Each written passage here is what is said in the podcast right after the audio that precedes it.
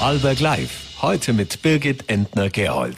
Die turbulenten Wochen werden nicht weniger. Herzlich willkommen bei Vorarlberg Live am heutigen Donnerstag, dem 7. Juli, wie immer mit spannenden Gästen und Themen, die unser Land bewegen. Und von diesen Themen gibt es derzeit viele. Zum einen die Teuerung, die wirklich jeder spürt, ob beim Einkaufen, beim Tanken und auf den Rechnungen. Gleichzeitig wird das Gas knapper und auch die Industrie schlägt dazu Alarm, denn bis zu 28.000 Arbeitsplätze in Vorarlberg seien gefährdet. Darüber werde ich später mit Christian Zoll, dem Geschäftsführer der Industriellen Vereinigung, sprechen sprechen. Ein weiteres Thema, das Vorarlberg derzeit beschäftigt, ist das Angebot für Schwangerschaftsabbrüche. Denn derzeit gibt es lediglich einen Arzt im Land, der diese Eingriffe vornimmt und dieser Arzt wird bald seine Pension antreten. Wie es weitergeht, darum hat sich bislang offenbar niemand so wirklich gekümmert und dazu darf ich heute Angelika Atzinger, Geschäftsführerin des Vereins Amazone, bei mir im Studio begrüßen. Zuerst kommen wir aber zu einem anderen Thema, nämlich zur Lebens- und Sozialberatung. Dem hat sich Tamara Testor-Schwärzler angenommen. Sie begleitet Familien in allen Lebenslagen. Einen schönen guten Abend. Ähm, Frau Tester-Schwärzler, Sie begleiten eben als Lebens- und Sozialberaterin Paare und Familien, machen auch Individualberatung. Äh, Welche Themen beschäftigen Sie derzeit denn am häufigsten und vielleicht nachgefragt, haben sich die Themengebiete auch jetzt mit der Pandemie verlagert? Also ich äh, beobachte und das ja, äh, also ich denke, das sind zwei äh, spezielle Phasen so ähm, bei den Kindern meistens, dass sich Eltern an mich wenden. Äh, das ist einerseits in der ersten Autonomiephase und andererseits in der Pubertät. Das sind genau, da sehen wir auch schon die Parallele zwischen diesen zwei Phasen. Da geht es beides mal um Autonomiebestrebungen ähm, ja, während äh, bei den Dreijährigen das manchmal nicht so gut angenommen werden kann, äh, wenn der an der Kasse sich schreiend hinfallen lässt oder keine Ahnung verzweifelt dran, dass er die Jacke nicht selber zumachen kann, wird es bei den äh, Pubertierenden meistens besser angenommen. Man weiß darum, die sollten jetzt aus, den, aus dem Nest raus in die Welt. Und dennoch braucht es auch hier natürlich einen Rollenwechsel. Die Pubertät ist ja wirklich eine Phase des Lebens, an die wir uns alle sehr gut erinnern, die uns alle auch schon vor Herausforderungen gestellt hat. Aber sie stellt eben auch die Beziehung von Eltern und ihren, ihren Jugendlichen vor Herausforderungen. Ähm, was sind denn diese Gründe, die Herausforderungen, die eben diese Beziehung schwieriger machen? Ich beobachte, dass der Pubertät ein schlechterer Ruf vorauseilt, als sie wirklich ist. Ähm, äh, Pubertät ähm, ist in vielen Köpfen verhaftet, muss schwierig sein und macht Probleme und ähm, ja, ist per se als kompliziert anzusehen. Und das sehe ich nicht so. Ich, äh, ich denke, Pubertät ist Veränderung und Veränderung kann natürlich schwierig sein, äh, kann auch Krise sein, aber in jeder Krise und in jeder Herausforderung steckt auch eine Chance. Und dementsprechend äh, glaube ich, dass es viel mit Angst zu tun hat. Also ich erlebe auch Eltern, die schon bevor es losgeht, sagen, oh je, wie wird es? Ähm, aber ich glaube, das ist eine Chance auch für uns Eltern, dass wir vieles überdenken, sei es unser Wertesystem oder unseren Lebensentwurf. Also wir dürfen mitwachsen mit den Jugendlichen. Wie kann man denn den Eltern auch diese Angst nehmen? Also wie kann man das denn auch als Chance beschreiben, was denn äh, für manche in den kommenden Jahren passieren wird, wenn denn wirklich die Pubertät ihrer Kinder beginnt? Also ich glaube, dass äh, wichtig ist, dass wir Verständnis füreinander entwickeln, weil wenn es so richtig kracht, dann ist es oft sehr eingefahren und man sieht gar nicht mehr das Positive am anderen. Ähm, um Verständnis zu haben, ist Verstehen ganz wichtig. Wenn wir uns anschauen, was denn für Veränderungen bei den Jugendlichen vor sich gehen, äh, rein körperlich schon der Gehirnumbau zum Beispiel, der ja ganz einschneidend ist, wo bestimmte Dinge einfach nicht mehr so möglich sind. Ähm, wenn ich um diese Dinge weiß, dann kann ich Verständnis entwickeln und dann kann wieder Begegnung gut möglich sein. Wie viel Abstand ist denn auch wichtig, notwendig, auch wohltuend für die Beziehung? Abstand ist natürlich ein großes Thema und dieser Abstand ist äh, absolut verbunden mit Vertrauen. Denn das ist das, was die Jugendlichen wirklich brauchen, Vertrauen, dass da jemand ist, der sagt, hey, du bist okay, so wie du bist und ich vertraue dir. Äh, da kommt natürlich unsere Angst uns ein bisschen in die Quere, unsere Sorgen, die wir uns machen, die auch verständlich und nachvollziehbar da sind. Bin selber Mama von vier Jungs und ähm, meine Ältesten mit 19 und 17 Jahren. Äh, ja, ich mache mir auch meine Sorgen. Aber äh, es ist wichtig, dass wir unsere Sorgen teilen mit einem Erwachsenen und nicht auf unsere Kinder übertragen, sodass sie gut in die Welt hinausgehen können. Sie haben es gesagt, Sie haben vier, vier Kinder. Das heißt, äh, es kommen eben viele Sorgen da, da, ähm, mit einher, mit vier Kindern. Wie kann man sich denn was kann man auch als Eltern lernen, mit diesen Sorgen, die eben dann ganz neu sind, auch ähm, konstruktiv zum Beispiel umzugehen? Wie kann man sich auch diese Last wieder ein wenig nehmen? Ja, einerseits, also mir hat eine Sache sehr, sehr geholfen, nämlich äh, zu sagen, Angst, also diese Sorgen, die, die sind ist nur unser Denken. Das beginnt im Kopf. Das hat nichts mit der Situation zu tun. Wenn ich mir jetzt ausmale, hier wird alles schiefgehen, dann hat das mit meinen Gedanken zu tun und nicht mit dem Moment, in dem ich hier stehe. Und das ist das, was wir ja häufig machen, speziell bei Jugendlichen natürlich. Es ist ein Loslassen, es ist ein Abschied nehmen.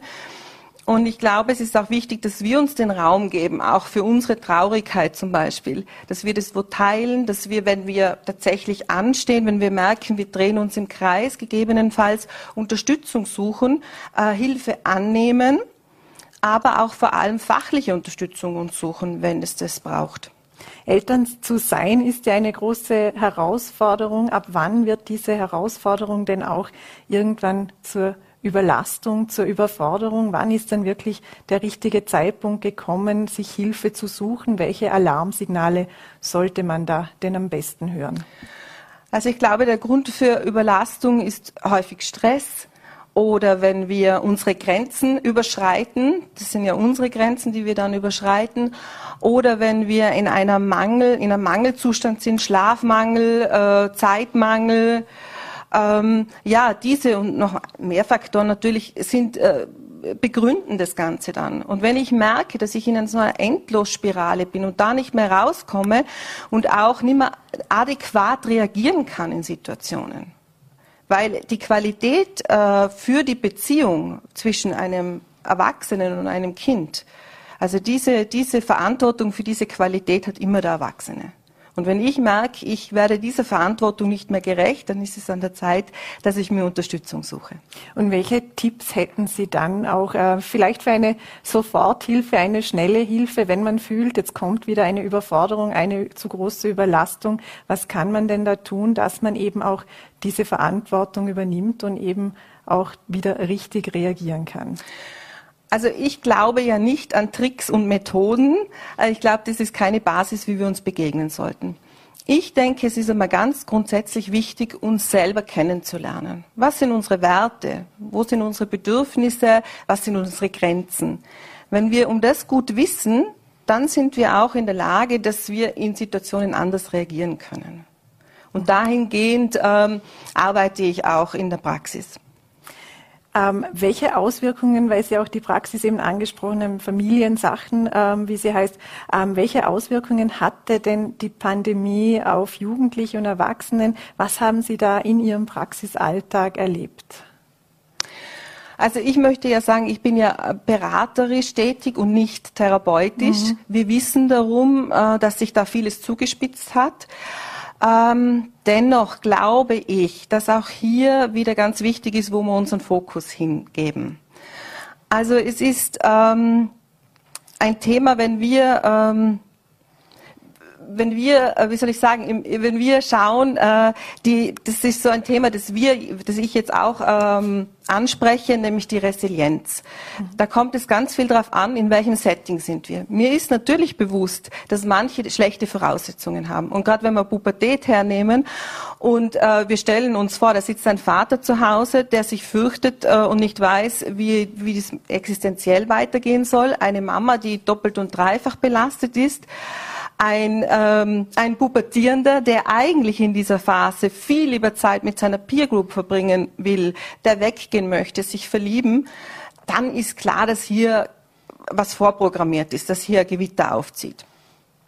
Aber ich habe vor kurzem einen Satz gehört von einem Therapeuten und das hat mir sehr gut gefallen, der nämlich gesagt hat, vielleicht dürfen wir nicht immer nur das Augenmerk auf das legen, was verloren gegangen ist, sondern dürfen auch schauen, welche Kompetenzen sie entwickeln durften, unsere Jugendlichen, nämlich wie gehen wir durch eine Krise. Mhm. Also auch der Blick nach vorne.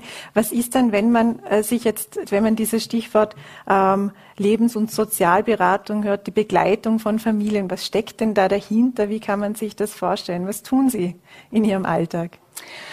Also ich begleite beruflich äh, Kinder, Paare, Familien. Und da kommt es immer darauf an, was gebraucht wird. Häufig wenden sich Eltern an mich mit dem Wunsch eben, dass irgendein Angebot für das Kind da, dass es ein Angebot für das Kind geben soll. Aber meistens, und da bin ich ganz Systemikerin, geht es ja um die ganze Familie. Und so arbeite ich dann auch. Es tauchen ja immer wieder auch neue äh, Erziehungsmethoden auf. Also wenn man es in, in gewisse Kasten jetzt einmal definiert. Die Großeltern plädieren eher für eine strengere Erzieher. Die Babyboomer wollten den Kindern dann schon mehr Freiheiten geben und die Generation X wollte dann mehr auf Augenhöhe also arbeiten, also bedürfnisorientiert. Gibt es denn bei diesen Methoden ein richtig oder ein falsch oder muss man sich da echt wirklich auf das Kind einstellen? Sieht man das erst, wenn dann das Kind da ist, wie man dann auch am besten handeln kann? Ja, ich glaube, die Vergangenheit hat uns gezeigt, dass diese, äh, diese Erziehung zum Gehorsam nicht funktioniert hat, im Gegenteil sehr schädlich war. Auch das Laissez-faire hat nicht wirklich funktioniert. Und jetzt gibt es natürlich eine Elterngeneration, die sehr auf der Suche ist. Was machen wir? Wie tun wir? Und ich finde es sehr mutig, sich wieder umzuschauen und gerade in Zeiten, wo so viel zugänglich ist übers Internet, über Bücher und so weiter, ähm, ja, ich möchte Mut machen, einerseits auch wieder ein bisschen auf die eigene Intuition zu hören und andererseits äh, natürlich ähm, zu schauen, was eigentlich Erziehung ist. Erziehung ist nämlich bei weitem nicht das, was wir sagen, das hinterlässt am wenigsten Eindruck im Hirn unserer Kinder, sondern das, wie wir miteinander leben, wie wir miteinander tun. Und äh, ich glaube, wenn wir miteinander so umgehen, wie wir das auch wollten, dass man mit uns umgeht, ähm, dann ist viel gewonnen. Dass wir gesehen werden mit dem, was wir mitbringen, ja, aufeinander schauen, äh, uns gleichwürdig begegnen. Also davon ausgehen, dass auch mein Gegenüber, ob klein oder groß, die gleiche Würde hat. Eine Elterngeneration auf der Suche, wäre so das auch die Beschreibung, die Sie der aktuellen Elterngeneration geben würden oder steckt da noch mehr dahinter? Ja, ich denke, was uns alle als Eltern, und ich bin ja auch Mama, ähm, ausmacht, ist, dass wir natürlich das Beste für unsere Kinder wollen. Und die Herausforderung steckt darin zu sagen, dass wir diese Liebe, die wir ja mit uns tragen, in uns tragen, jeden Tag im liebevollen Verhalten zeigen können. Und da sind natürlich viele auf der Suche. Wie machen wir das? Mhm. Schöne Schlussworte auch. Tamara Destro-Schwärzle, danke Ihnen sehr herzlich für Ihren Besuch im Studio und wünsche Ihnen weiterhin alles Gute bei Ihrer Arbeit. Dankeschön. Danke. Danke. Und ein Thema, das in Vorarlberg derzeit wieder hochkocht, ist das Thema der Schwangerschaftsabbrüche, denn das Land könnte theoretisch bald ohne Klinik dastehen, die eben solche Schwangerschaftsabbrüche Brüche anbietet. Denn jener Arzt in Bregenz, der das bisher tut, wechselt bald in Pension und ähm, auf der Suche nach einer Nachfolge ist bislang noch nichts passiert. Zu diesem Thema darf ich nun Angelika Atzinger, Geschäftsführerin des Vereins Amazone, bei mir im Studio oder via Zoom zugeschaltet begrüßen. Einen schönen guten Abend. Schönen guten Abend. Vielen Dank für die Einladung. Frau Atzinger, der Verein Amazone ist vor allem als Mädchenzentrum, Mädchenberatung bekannt. Wie sehr sind Sie denn äh, dabei auch mit dem Thema Abtreibung, Schwangerschaftsabbrüche konfrontiert? Genau, der Verein Amazone hat eine Mädchenberatung für Mädchen und junge Frauen von 10 bis 25 Jahren. Und natürlich ist das Thema ungewollte Schwangerschaft in der Beratung ein Thema. Ist es sehr präsent oder ist es dann doch in, in, bei jüngeren ähm, Frauen, Mädchen eher noch ein Randthema? Also das ist natürlich nicht ein Thema, das äh, zu den häufigsten Themen in der Beratung gehört. Ähm, Sexualität, Verhütung, diese Themen ganz allgemein sind, ein Thema, sind Themen, die bei uns sehr stark vertreten sind in der Beratung. Ähm, das Thema ungewollte Schwangerschaft und wie dann damit umzugehen ist, ist natürlich kein Thema, das jetzt täglich vorkommt. Wie ist denn Ihrer Ansicht nach derzeit die Qualität der Aufklärungsarbeit, eben der sexuellen Beratung, der, der Bildung in diesem Bereich, aber auch der Zugang und das Wissen zu Verhütungsangeboten? Braucht es da nach, also gibt es da Nachholbedarf? Braucht es da Nachbesserungen? Ähm, ich glaube, dass die Situation ganz allgemein, also ich glaube, dass es extrem wichtig ist, ganz allgemein Aufklärung, ähm, insbesondere auch zu Verhütungsmitteln und auch der Zugang zu diesen. Ähm, ich glaube, es braucht ähm, eine ganz, ähm, wie soll ich sagen, ganzheitliche Herangehensweise ans Thema die die Jugendlichen da abholt, wo sie stehen, die ihre Fragen beantwortet, die ihre Unsicherheiten klärt.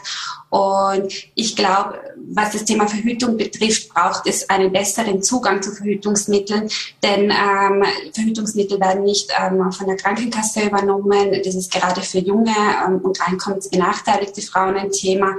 Und genau, also ich glaube, da ist auf jeden Fall nachzubessern. Da braucht es auf jeden Fall ähm, Lösungen. Genau. Es war jetzt ja, also wir wissen ja alle um das Urteil äh, in den USA zum Abtreibungsverbot. Was haben Sie sich denn gedacht, als Sie zum ersten Mal davon gehört, davon gelesen haben?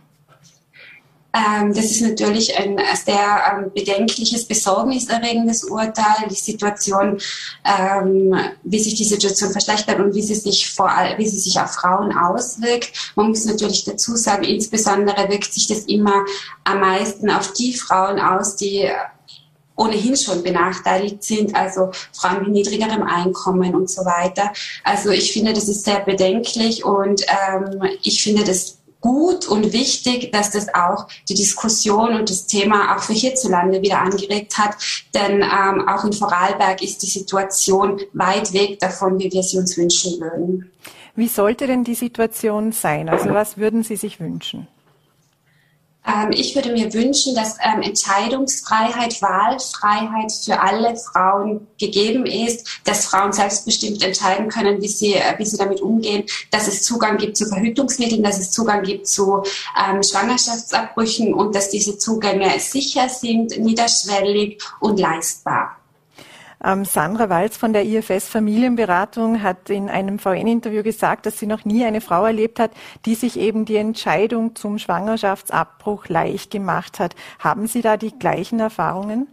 Ja, dem würde ich absolut zustimmen. Das ist überhaupt kein Thema, das Frauen leichtfertig treffen. Äh, da ist es auch wichtig, äh, dass es Begleitungsangebote, Beratungsangebote gibt. Das sehe ich absolut auch so. Ähm, genau, also das weil immer so getan oder weil manchmal auch so getan wird, dass ähm, das Angebot, ähm, dass ein leicht zugängliches Angebot auch die ähm, Entscheidung oder die Entscheidung leichtfertiger dann getroffen wird. Das halte ich für absolut falsch. Also auch unserer Erfahrung nach treffen Frauen und auch junge Frauen diese Entscheidung nie leichtfertig, informieren sich und ähm, suchen sich auch Ansprechpersonen, wenn es Unsicherheiten diesbezüglich gibt.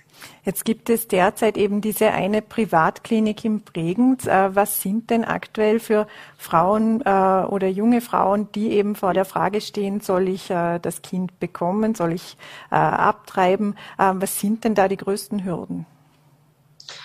Ähm, da gibt es einige Hürden. Also zum einen ist es schon einmal unzureichend, finde ich, wenn es für, Gesamt, für das gesamte Bundesland nur einen Arzt gibt, der die der Abtreibungen vornimmt. Ähm, man kann sich denken, also jetzt ist das äh, Thema aktuell, weil dieser Arzt bald in Pension gehen wird, aber man kann sich auch denken, dieser Arzt kann auch einmal krank sein, kann nicht zur Verfügung stehen und gerade beim Thema Schwangerschaftsabbruch ist der Faktor Zeit eher sehr entscheidend.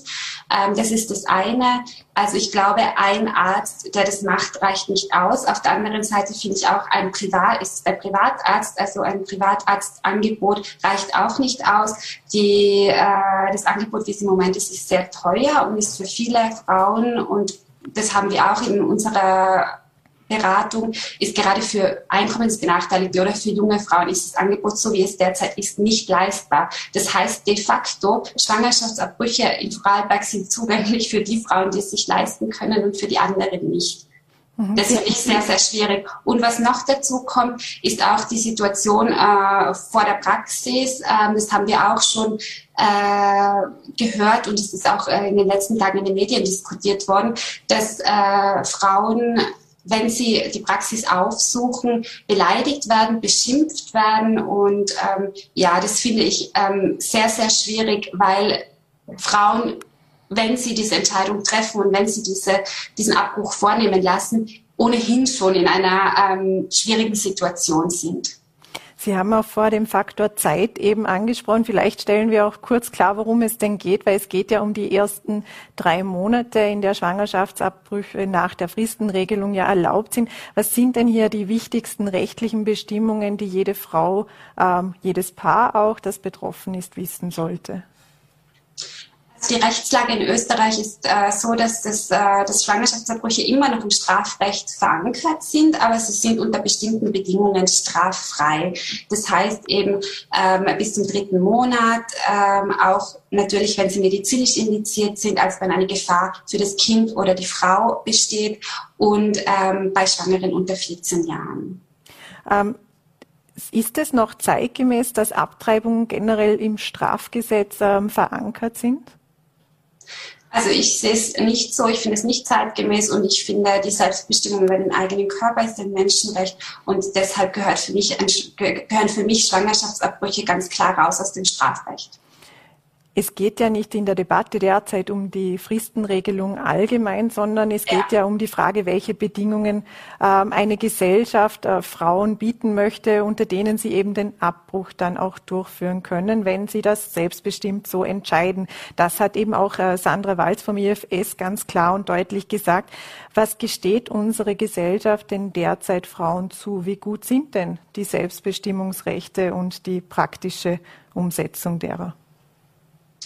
Ja, also wenn wir es jetzt äh, sagen im Hinblick auf Österreich, dann sehen wir schon, dass das sehr unterschiedlich auch ausgestaltet ist, wie die Angebote ähm, zugänglich sind oder wie sie zur Verfügung stehen. Wenn wir jetzt nur von Vorarlberg sprechen, ähm, sehe ich das nicht so, dass, ähm, dass diese Wahlfreiheit, Selbstbestimmung gegeben ist und dass auch Frau, ich sehe es im öffentlichen Diskurs auch sehr oft so, dass Frauen auch die Fähigkeit abgesprochen wird, es für sich selber zu entscheiden, ähm, dass Frauen, die Schwangerschaftsabbrüche vornehmen, stigmatisiert werden oder auch oft als ähm, als Opfer dargestellt werden, die im Nachhinein mit ihrer Entscheidung total unglücklich sind oder ähm, nicht damit umgehen können. Da gibt es zum Beispiel auch schon ähm, Studien und sehr umfassende Studien, die zeigen, dass ähm, Frauen die Entscheidung erstens sehr wohl überlegt treffen und auf der anderen Seite, dass die meisten Frauen, die einen Schwangerschaftsabbruch vornehmen, ca. 95 Prozent die ihre Entscheidung auch später und auch sehr viel später nicht bereuen. Jetzt gibt es ja auch die Diskussion, wo eben äh, Schwangerschaftsabbrüche angeboten werden sollen. Und von Seiten der ÖVP, also unter anderem der Gesundheitslandesrätin Martina Rüscher, hieß es, dass das im Spital nicht optimal wäre, weil man eben unter anderem auch den Mitarbeitern und den Beteiligten an diesen Abbrüchen das emotional auch nicht zumuten will. Und man wolle auch niemanden dazu verpflichten. Können Sie diese Argumentation nachvollziehen? Ähm, das ist auch rechtlich verankert, dass Ärzte, Ärztinnen nicht dazu gezwungen werden können, den Eingriff vorzunehmen. Das ähm, stelle ich gar nicht in Frage, aber ich stelle schon in Frage die Aussagen, dass keine ÄrztInnen in Vorarlberg bereit wären oder an Vorarlberger Krankenhäusern bereit wären, wären diese ähm, Schwangerschaftsabbrüche vorzunehmen. Ich glaube, da geht es schon um eine Haltung ganz allgemein und ich habe gerade heute auch mit einer Medizinerin gesprochen, die sagt, ähm, da geht es auch sehr darum, dass ÄrztInnen auch stigmatisiert werden, wenn sie sich ähm, offen dazu bekennen würden oder ähm, wenn sie das ähm, ja, transparent anbieten würden. Wie viel Angebot würde es denn vielleicht als abschließende Frage auch, wie viel Angebot würde es denn in Vorarlberg brauchen? Wie viele Ärzte, Ärztinnen sollten denn Schwangerschaftsabbrüche äh, Abbrüche, äh, durchführen? Ähm, wo sollte das Angebot am besten sein? Ähm, also ich glaube, ähm, ohne jetzt eine Zahl angeben zu können, wie viele ÄrztInnen es da brauchen würde, aber ich glaube, es muss auf jeden Fall gesichert sein. Also es kann nicht sein, dass das nur ein Arzt ist. Also es, müssen auf je, es muss auf jeden Fall auf mehreren Schultern verteilt werden. Das ist das eine. Das andere ist, dass es, Angebot, dass es Angebote geben muss, die ähm, anonym zugänglich sind. Also das, äh, da ist zum Beispiel das Krankenhaus eine gute Lösung, weil da nicht, äh, weil da Frauen nicht stigmatisiert werden können oder weil nicht sofort ersichtlich ist, warum sie ins Krankenhaus gehen. Das ist das andere. Was es unbedingt braucht, ist eben, das habe ich vorher schon angesprochen, einen leistbaren Zugang. Also es kann nicht sein, dass das so, ähm, so kostspielig ist und dass sich das nur bestimmte Frauen leisten können. Wir haben es in unserer Beratungspraxis auch schon gehabt, dass es schlichtweg finanziell nicht möglich ist. Ich finde, da muss es auch wenn es, bis es eine neue Lösung gibt oder bis es auch eine ähm, kostengünstige oder kostenlose im Idealfall Variante gibt, muss es auch ähm, vielleicht Übergangslösungen geben. Ähm, wir setzen uns schon sehr, sehr lange dafür ein, dass es Finanzierungshilfen gibt für Schwangerschaftsabbrüche für Frauen, die es sich nicht leisten können und dass es auch finanzielle Unterstützung gibt, eben präventiv für Verhütungsmittel. Genau. Angelika Atzinger, herzlichen Dank für Ihre Ausführungen und ich wünsche Ihnen noch einen schönen Abend. Ich bedanke mich, das wünsche ich Ihnen auch. Und die Bürgerinnen und Bürger werden sich nicht nur mit der Abtreibungsdebatte noch beschäftigen müssen, sondern sie werden sich auch auf einen extrem teuren Winter einstellen müssen. Das sagt nicht irgendwer, sondern das sagt der deutsche Wirtschaftsminister Robert Habeck. Die Preiserhöhungen würden pro Haushalt im vierstelligen Bereich liegen. Das könne gleich einmal ein Monatslohn sein. Düstere Aussichten sind das und diese zeichnet auch die industriellen Vereinigung, sollte die Gasversorgung doch gekappt werden. Bis zu 28 Arbeitsplätze im Land wären dann gefährdet. Darüber spreche ich nun mit Christian Zoll, dem Geschäftsführer der industriellen Vereinigung. Einen schönen guten Abend. Vielen Dank für die Einladung. Herr Zoll, ein Sommerempfang, ein Sommerfest sollte ja eigentlich eher leichtfüßig sein, aber heuer präsentierte Präsident Martin Ohneberg dann doch bedrohliche Szenarien fürs Land. Ohne Gas würde Vorarlberg fast ein Viertel seiner Wertschöpfung verlieren, so die präsentierten Zahlen und ebenso bis zu 28.000 Arbeitsplätze. Ist es in Zeiten wie diesen äh, denn sinnvoll, den Worst Case so an die Wand zu malen, wenn ich so sagen kann? Also wir haben das auch äh, sehr bewusst kommuniziert, dass es sich um ein Worst-Case-Szenario handelt, handelt ähm, weil natürlich wir auch der Meinung sind, dass wir auf das Schlimmste vorbereitet sein müssen. Jetzt glauben wir, dass, äh, jetzt hoffen wir natürlich, dass die Speicher weiterhin gefüllt werden. Wir sind derzeit bei 46 Prozent der Gasspeicher. Das ist schon mal ganz gut. Aber wenn wir uns die Entwicklungen natürlich anschauen, dann wissen wir nicht, in welche Richtung es geht. Und deswegen war es uns auch wichtig, einfach mal aufzuzeigen, was denn die direkten Folgen ähm, wären, wenn wir kein Gas mehr hätten. Einfach auch, um äh, in, ein Signal in Richtung Politik zu senden, dass es da einfach noch mehr Handlungen braucht. Und äh, die, das vielleicht zur Ergänzung noch zu den Zahlen, die 28.000 Arbeitsplätze und äh, auch die, die 25 Prozent der Wertschöpfung sind ausschließlich direkte ähm, Faktoren, also die, das direkte Ergebnis äh, von, von, von einem Gasstopp und die ganzen vorgelagerten äh, Wertschöpfungsverluste, die man hat. Alles, was hinten raus passiert, äh, ist in Wahrheit auch volkswirtschaftlich gar nicht abschätzbar. Da haben wir mit vielen Ökonomen geredet. Das geht gar nicht so leicht, aber nur damit man weiß, wovon ich rede, wenn ich sage nach, äh, nachgelagerte Dinge.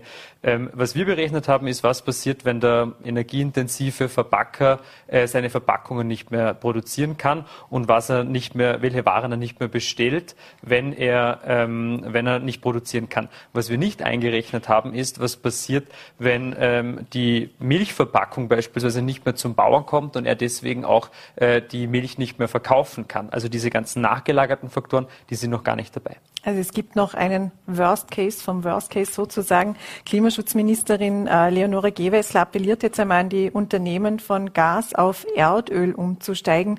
Wie viel Potenzial gibt es denn da überhaupt in Vorarlberg? Wie viel ist da überhaupt machbar? Also grundsätzlich äh, muss man sagen, dass die, die Pläne von der Frau Gewessler, die äh, präsentiert worden sind, ähm, in einigen Bereichen schon mal nicht so schlecht sind. Also ich finde gerade auch äh, der, der Ansatz, dass man auch die Haushalte an die Haushalte appelliert, ähm, da quasi auch ans Gassparen zu denken. Immerhin brauchen die, die Haushalte auch ungefähr 40 Prozent des Gases, also das ist nicht zu unterschätzen. Ähm, allerdings, und da muss ich auch sagen, wir haben deswegen auch einen Gasmasterplan gefordert, weil uns auch die präsentierten Schritte noch nicht weit genug gehen. Jetzt glaube ich, dass eine Umrüstung ähm, grundsätzlich äh, bei manchen Betrieben auch möglich ist. Das Feedback bekommen wir auch. Bei vielen ist es aber auch nicht möglich und das ist natürlich auch mit hohen Kosten verbunden.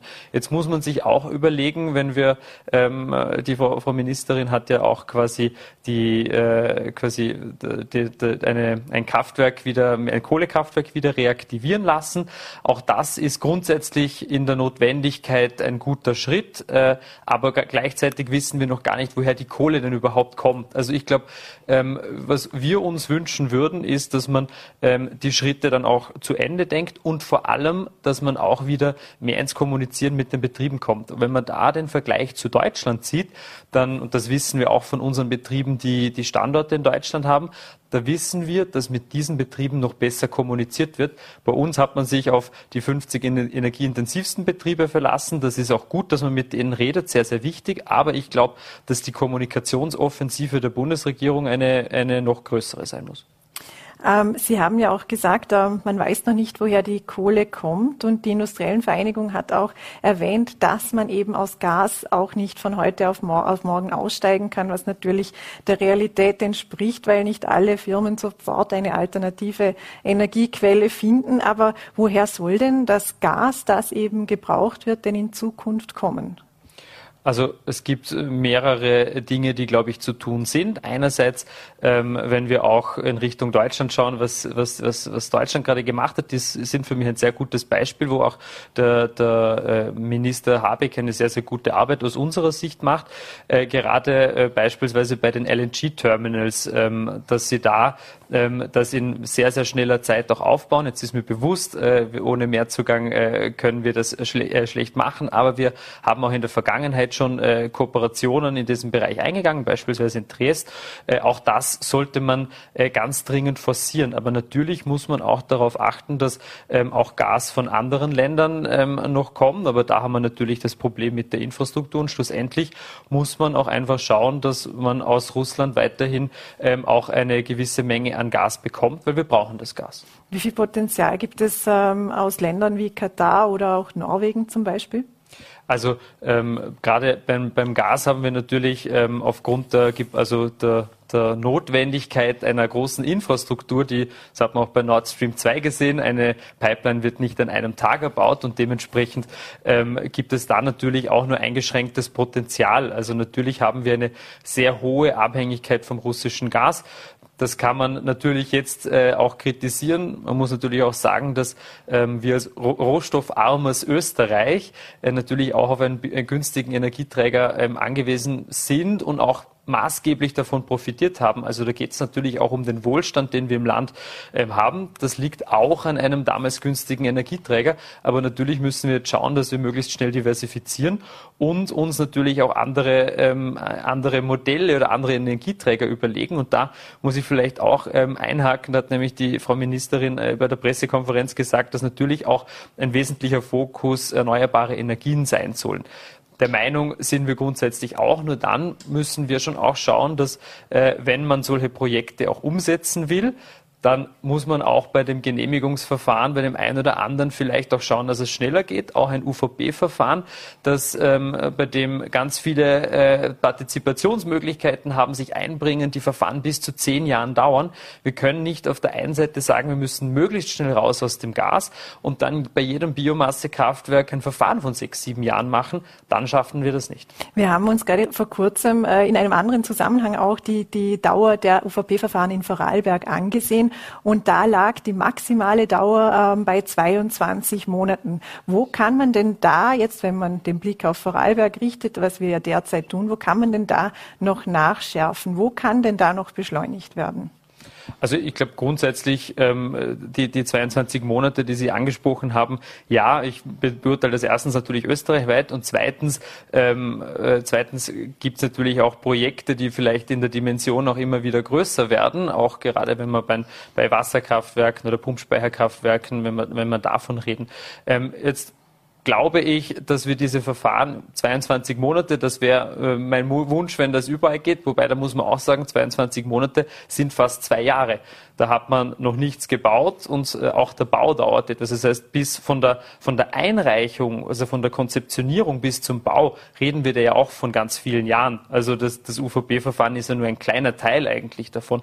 Und da wünsche ich mir, dass es insgesamt schneller geht. Da äh, appelliere ich aber natürlich auch an die Bundesregierung, äh, natürlich auch mit Maß und Ziel dieses Verfahren ähm, so, so anzulegen, dass es auch schneller geht. Ja, welchem Detail, ähm, das, das darf sich die Bundesregierung durchaus überlegen. Sie haben ja gerade zum Beispiel die Partizipationsmöglichkeiten angesprochen. Sind die äh, Ihrer Meinung nach zu, zu groß, zu weit ausgebaut?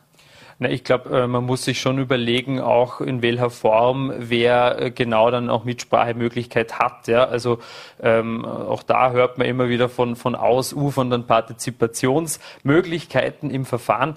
Ähm, schlussendlich äh, soll auch es eine Möglichkeit geben, dass man sich quasi artikuliert. Nur dann ist vielleicht auch die Überlegung, in einem, äh, dass man den Prozess so umstellt, dass auch diese Möglichkeit einfach rascher funktioniert. Ja? Also es ist ja auch, ähm, man, man, man man will ja auch nicht einfach nur drüber fahren, das will man ja gar nicht, aber man will ein, ein schnelleres Verfahren. Das heißt, ähm, da muss man sich vielleicht auch äh, ein Prozedere überlegen, wo man beide Interessen verbindet und einen Interessenausgleich auch wirklich schafft. Können Sie sich auch irgendwie EU-rechtskonform eine zeitliche Befristung vorstellen? Absolut. Ich glaube, das wäre ähm, auch aufgrund einer Planungssicherheit von Betrieb, also für die Betriebe, ähm, wäre das natürlich ähm, sehr, sehr wünschenswert. Schlussendlich geht es Betrieben und, ähm, und den Industriebetrieben ja, äh, immer um Planungssicherheit. Das ist es bei Corona gegangen, das geht es bei dem Thema Gas, das geht es bei ganz vielen anderen Themen. Äh, man muss wissen, auf was man sich einleist und womit man rechnet. Und eine höchst, äh, zeitliche äh, Höchstdauer wäre natürlich ein möglicher Schritt, äh, um diese Planungssicherheit dann auch zu bekommen. Wenn wir nochmals auf die alternativen Energieträger achten, welches Potenzial hat denn die Industrie, wenn es darum geht, eben umzusteigen oder eben mitzuhelfen, auszubauen? Ich denke zum Beispiel auch an das äh, Dächerprogramm, das die Grünen ins Regierungsprogramm mitverhandelt haben. Wie viele Dächer würden denn von der Industrie noch in Vorarlberg zur Verfügung stehen, damit man dort Photovoltaikanlagen bauen könnte?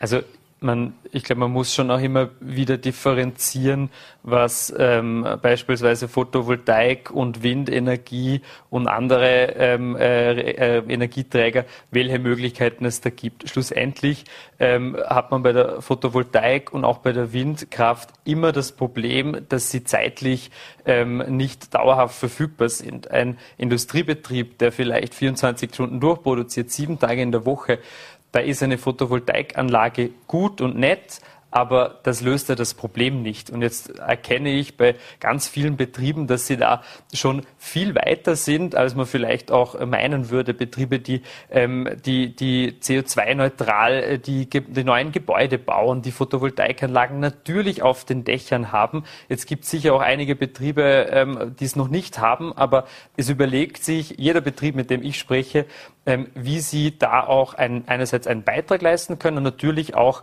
ähm, in ihrem Energiemix sich ein bisschen diversifizieren. Also da gibt es schon ganz viele Bestrebungen, nur da muss man natürlich auch äh, ja, die Kirche im Dorf lassen. Äh, eine Photovoltaikanlage auf jedem äh, Betrieb äh, auf dem Dach, das löst das, das, das, das Energieproblem aktuell nicht. Ähm, und ich glaube, da muss man, wie gesagt, da gibt es auch einige Initiativen, gerade im Bereich Biomasse zum Beispiel. Ähm, aber da muss man natürlich auch äh, dementsprechend auch unterstützen.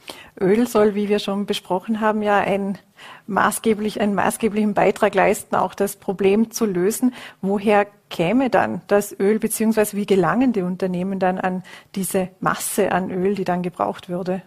Naja, grundsätzlich äh, haben wir mit Öl ja äh, bei den, bei den Lieferungen noch nicht ähm, äh, so das Problem. Ich meine, wir bekommen ja auch mit, dass äh, Russland beispielsweise, äh, wenn es um Öl aus Kasachstan geht, äh, das blockiert. Aber Öl haben wir äh, am Markt derzeit noch ganz gut vorhanden, aber das ist natürlich auch eine Frage ähm, der, der, der, Langfristigkeit, ähm, wie sich die Situation entwickelt. Das Beunruhigende ist ja, dass schlussendlich in dieser Situation keiner wirklich sagen kann, ähm, wie es denn genau funktioniert und wie es auch weitergeht.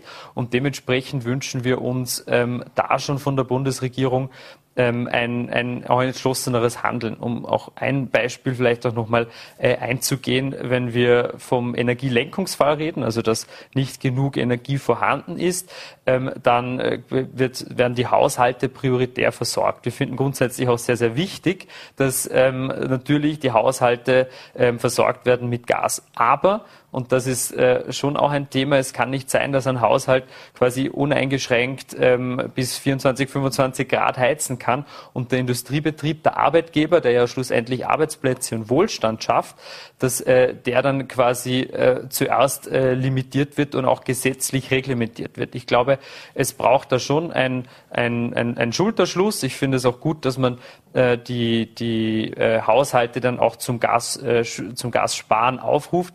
Aber ich glaube schon, dass man sich da auch überlegen muss, ähm, wie das dann auch wirklich sinnvoll funktionieren kann, weil auch bei den Haushalten, wie gesagt, Haushalte brauchen 40 Prozent des Gases da ist schon noch einiges drin. Die Menschen in den Haushalten tragen ja auch zum Wohlstand und zur Wertschöpfung bei. Also ein Industriebetrieb hätte auch wenig davon, wenn sie frieren würden. Aber wie kann man denn das lenken? Weil man kann ja nicht in die einzelnen Haushalte schauen und schauen, wie, wie warm ist es jetzt im Wohnzimmer, wie warm ist es im Badezimmer.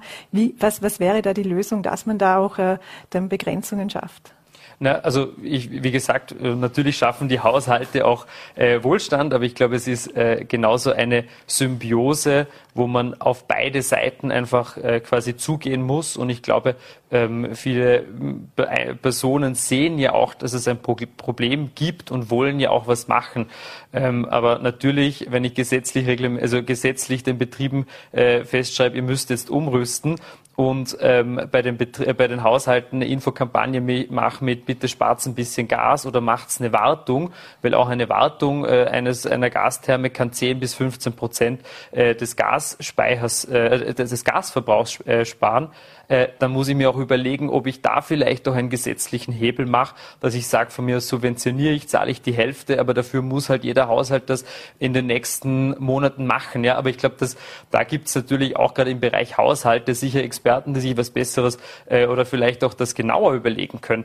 Aber ich glaube schon, dass man da mit einer einfachen Infokampagne, dass das noch nicht genug ist. Mhm.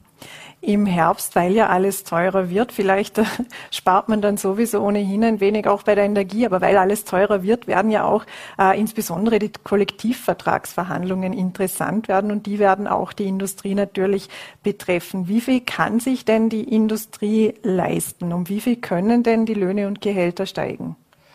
Also derzeit ist es natürlich eine sehr, sehr schwierige Situation, ähm, sowohl für die Arbeitnehmer als auch für die Arbeitgeber. Die Arbeitnehmer, äh, Arbeitnehmerinnen und Arbeitnehmer spüren natürlich auch, dass äh, alles teurer wird und dementsprechend ist es natürlich auch nachvollziehbar, ähm, dass sich quasi beim Gehalt ähm, ja auch was tun muss. Gleichzeitig haben die Betriebe einen enormen Druck einerseits inflationsseitig, einerseits energieseitig.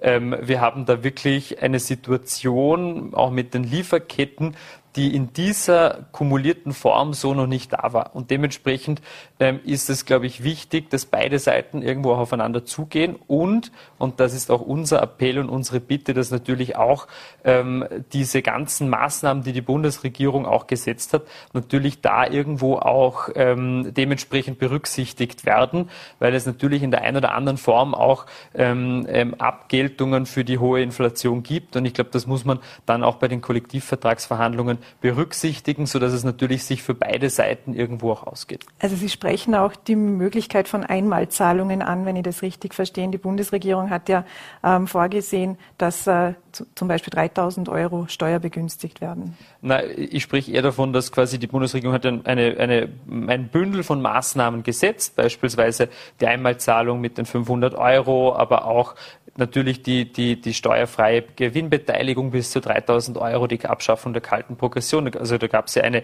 ein Bündel an Maßnahmen und natürlich müssen diese Maßnahmen irgendwo auch berücksichtigt werden, ähm, weil natürlich auch die Inflation mit diesen Maßnahmen bis zum gewissen Grad auch abgefedert wird. Ähm, und dementsprechend muss das natürlich auch irgendwo berücksichtigt werden.